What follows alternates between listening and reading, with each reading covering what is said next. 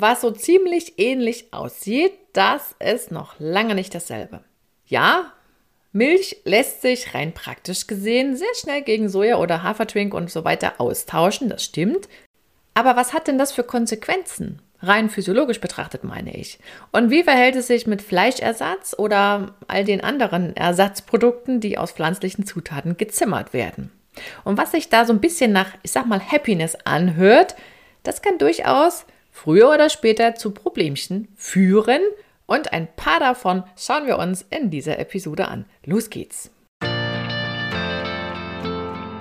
Herzlich willkommen zu meinem Podcast Sport trifft Ernährung.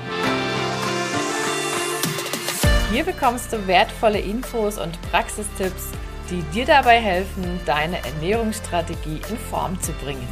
Und zwar so, dass sie zu dir, zu deinem Alltag und natürlich auch zu deinem sportlichen Ziel passt. Und jetzt wünsche ich dir viel Spaß mit dieser Episode. Schön, dass du wieder mit dabei bist. Ich bin Julia Zichner und ich zeige Sportlern, wie sie mit der richtigen Ernährung das Beste aus sich rausholen können. Tja, gefühlt könnte man ja sagen, der Markt boomt, was all die veganen Ersatzprodukte anbelangt.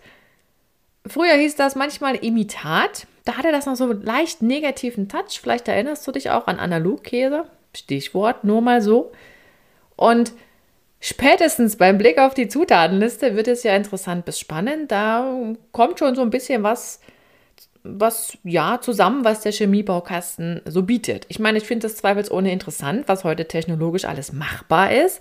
Auf der anderen Seite erweckt das für mich zumindest so den Eindruck, wie man das von Pippi Langstrumpf kennt. Ne? Ich male mir die Welt, wie sie mir gefällt und das dann übertragen auf diese Lebensmittelbastelgeschichte, hat das für mich so ein bisschen diesen Charme, ich bastle mir ein Lebensmittel frei nach meinem Geschmack.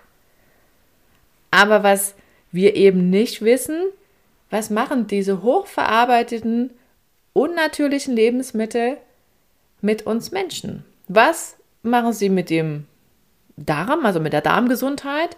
Was hat das für Konsequenzen aufs Immunsystem und wie sieht das Allergierisikoprofil aus?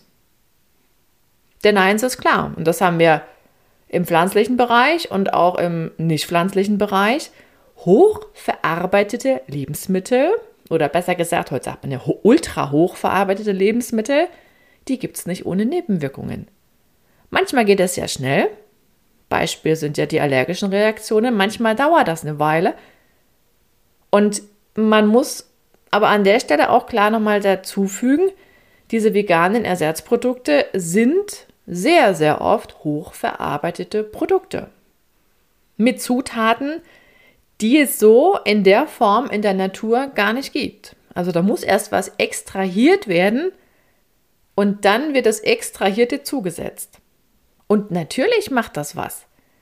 In welche Richtung das geht, das werden wir sehen, wenn wir es rein nüchtern betrachten und mal die Zusammensetzung dieser Lebensmittel bewerten und auch das, was sich so, ich sag mal, in der allergologischen Therapie so tut, ne, dann merkt man schon gewisse Veränderungen, die auch nicht so knallhart und sofort zu erklären sind. Da sucht man schon ganz schön, bis man das Allergen gefunden hat.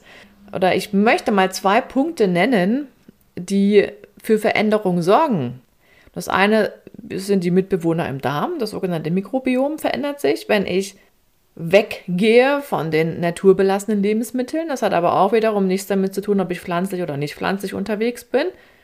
Und wir haben ein höheres Risiko für eine allergische Reaktion, gerade mit diesen pflanzlichen, äh, pflanzlichen Alternativen. Warum?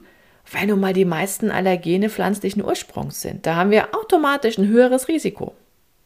Na, wenn ich Fleisch mit einer pflanzlichen Alternative ersetze, wo ich ja irgendein Protein her brauche, ein isoliertes, Hülsenfrüchte, Nüsse, Nüsse sind zu teuer, also nimmt man eher Hülsenfrüchte, da habe ich sofort eine Allergie-Hitliste, die ist, die ist nicht ohne, muss man einfach klar sagen. Also das verträgt nicht jeder. Und wenn man das damit übertreibt, darf man sich schon so ein bisschen im Hinterkopf darauf vorbereiten, was ist eigentlich, wenn ich das alles nicht mehr vertrage, weil ich plötzlich allergische Reaktionen habe.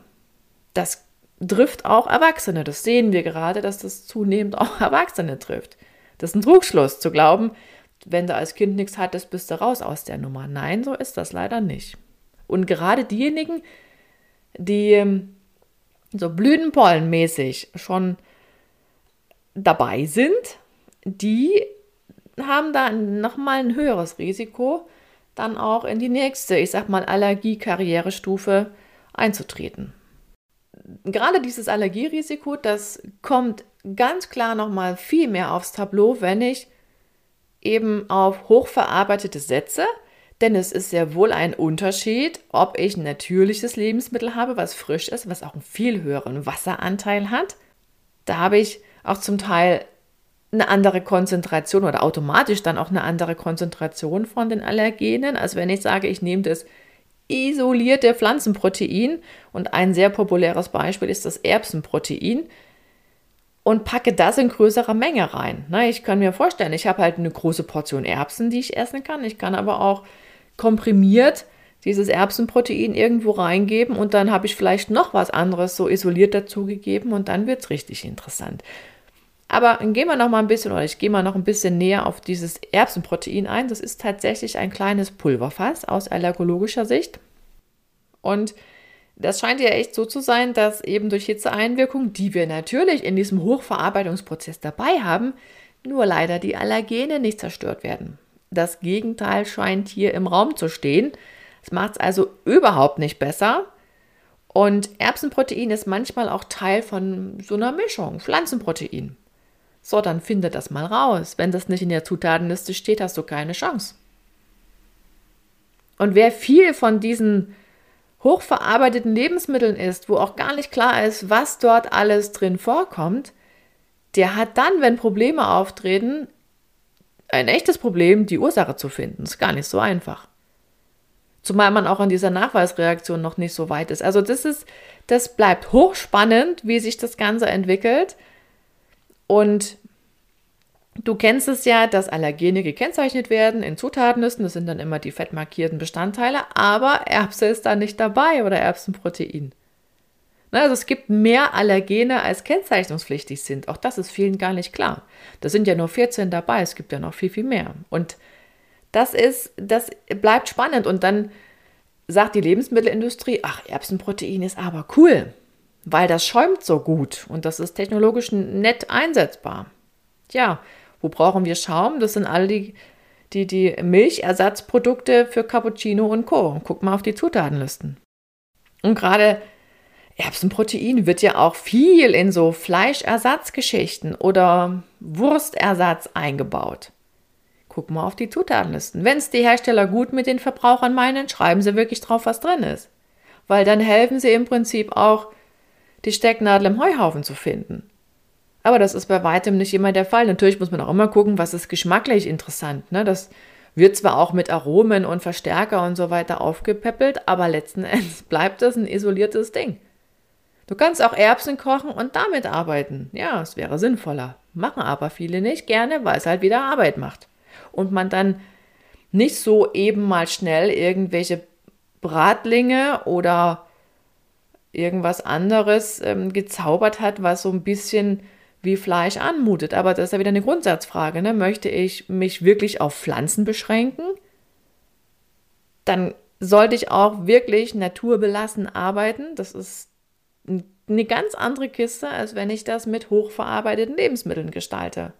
Meine pflanzliche Ernährung muss man einfach klar sagen. Es ist nicht dasselbe. Und mit diesen künstlichen Produkten habe ich eine völlig andere Nährstoffzusammensetzung. Und da bleibt viel auf der Strecke.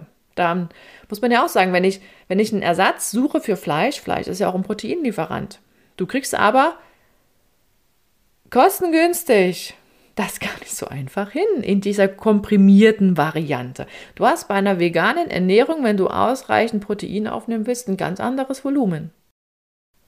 Na, um 100 Gramm Fleisch, da sind wir bei 20 Prozent Protein. Wenn ich das mit Linsen aufnehmen will, muss ich 300 Gramm essen. So, jetzt wären aber diese Ersatzprodukte, die sind ja gleich groß, könnte man meinen. Also muss ich da irgendein Konzentrat reinpacken. Und da muss man halt Protein aus Hülsenfrüchten isolieren und das dann dort in diesen, in diesen Cocktail rühren und dann irgendwie festkriegen. Da arbeitet man wieder mit Fetten.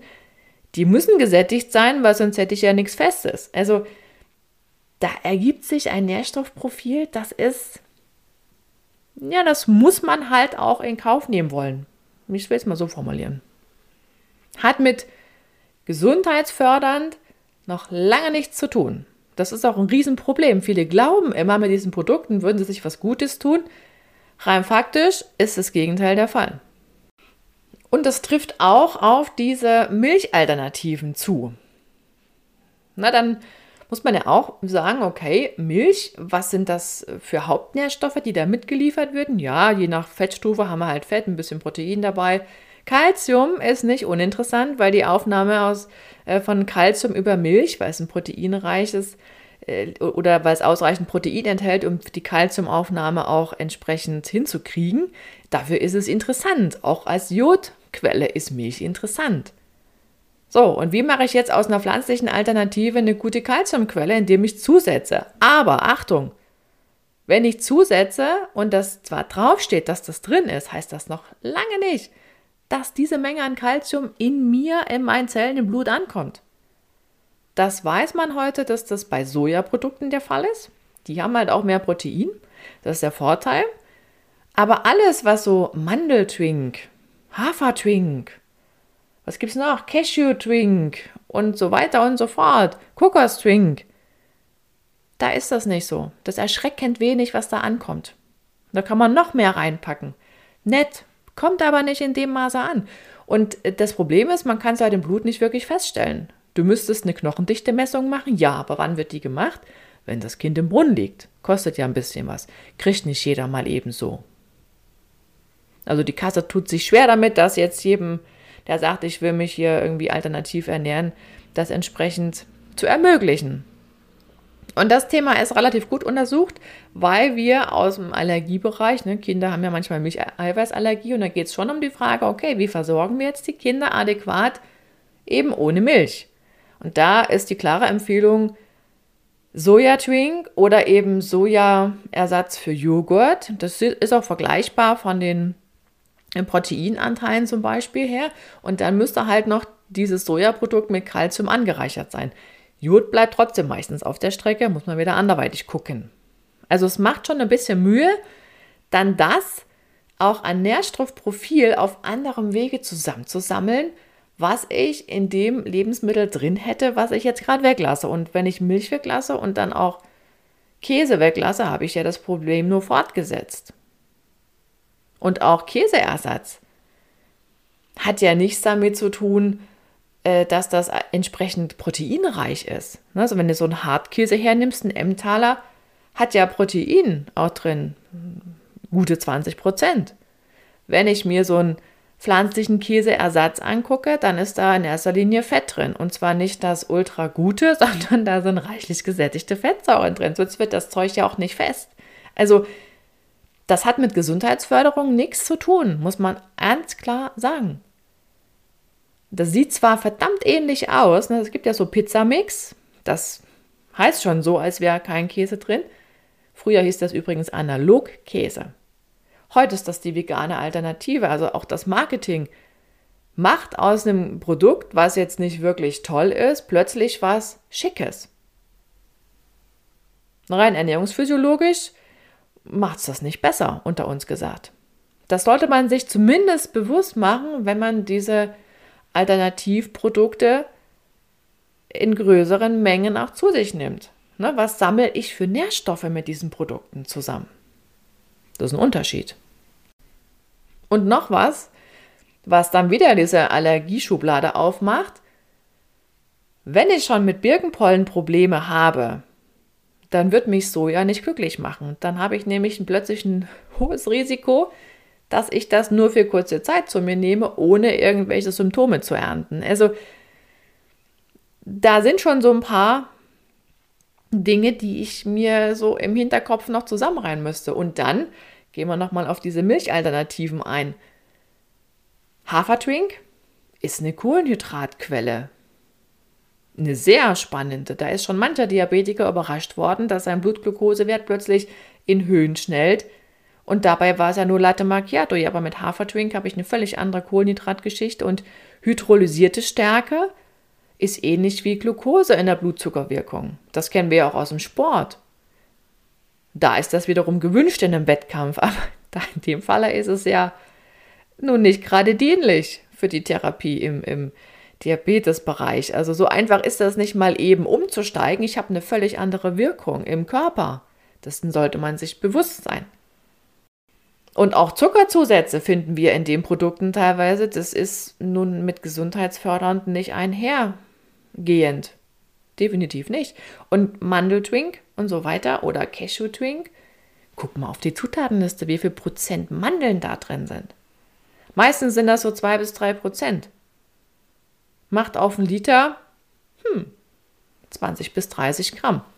Nun guck mal, wie viel 20 bis 30 Gramm Mandeln sind. Und guck mal, wie viel du dann für die Mandelmenge in diesem Drink bezahlst und wie viel du da in so einer Tüte hättest, die vielleicht preislich gar nicht so weit voneinander weg ist. Also auch das ist in erster Linie Wasser und da ist kein Protein in dem Maße drin. Ja, wenn du Mandeln isst, ja, wenn du Mandelmus isst auch, aber nicht in dieser Kombination. Und da bist du wieder bei dem Punkt, Natur belassen, bisschen selber machen. Also das, das ist ein Riesenunterschied. Das wollte ich einfach nochmal so ein bisschen aufzeigen. Das sieht zwar immer alles so hübsch ähnlich aus, Verpackung auch ähnlich, weiß und dickflüssig, ja, schön, aber es ist nicht das Gleiche. Brauchen wir diese Produkte? Ist ja auch eine spannende Frage. Du wirst wahrscheinlich nicht überrascht sein, dass ich sage, na, das ist jetzt übertrieben, dass man die braucht. Es ist sicherlich total cool für diejenigen, die irgendwas meiden müssen aus gesundheitlichen Gründen. Dafür ist das manchmal echt schick, dass es diese Alternativen gibt. Aber ich sag mal, mit denen, die aus gesundheitlichen Gründen darauf zurückgreifen müssten, damit lässt sich vielleicht nicht ausreichend Umsatz machen.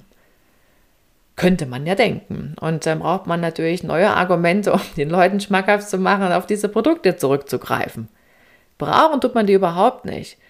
Sie sorgen leider eher dafür, dass sich diejenigen, die verstärkt darauf zurückgreifen, nicht unbedingt was Gutes tun. Gesundheitlich betrachtet. Ich habe jetzt mal nur die gesundheitliche Schiene angesprochen. Der Rest ähm, ist auch ein Thema, ja, aber Ernährung hat ja auch immer was mit Gesundheitsförderung zu tun. Und insofern geht es mir darum zu schauen, okay, kriege ich meine Mikronährstoffe, wenn ich was weglasse und austausche. Das habe ich aber immer das Problem, auch wenn ich es aus gesundheitlichen Gründen austauschen muss. Und kann man denn mit einer veganen Ernährung sportlich erfolgreich sein? Durchaus, aber Doppelpunkt. Du solltest keine Allergien haben, Du solltest einen gesunden Appetit haben, denn die Mengen sind schon üppig. Du solltest dich mit täglich Hülsenfrüchten und Nüssen oder Ölsaaten anfreunden. Du solltest unbedingt bereit sein, in der Küche tätig zu werden, denn da ist handwerklich einiges zu tun. Hatten wir ja gerade schon besprochen, mit Fertigprodukten ist nicht so richtig gut.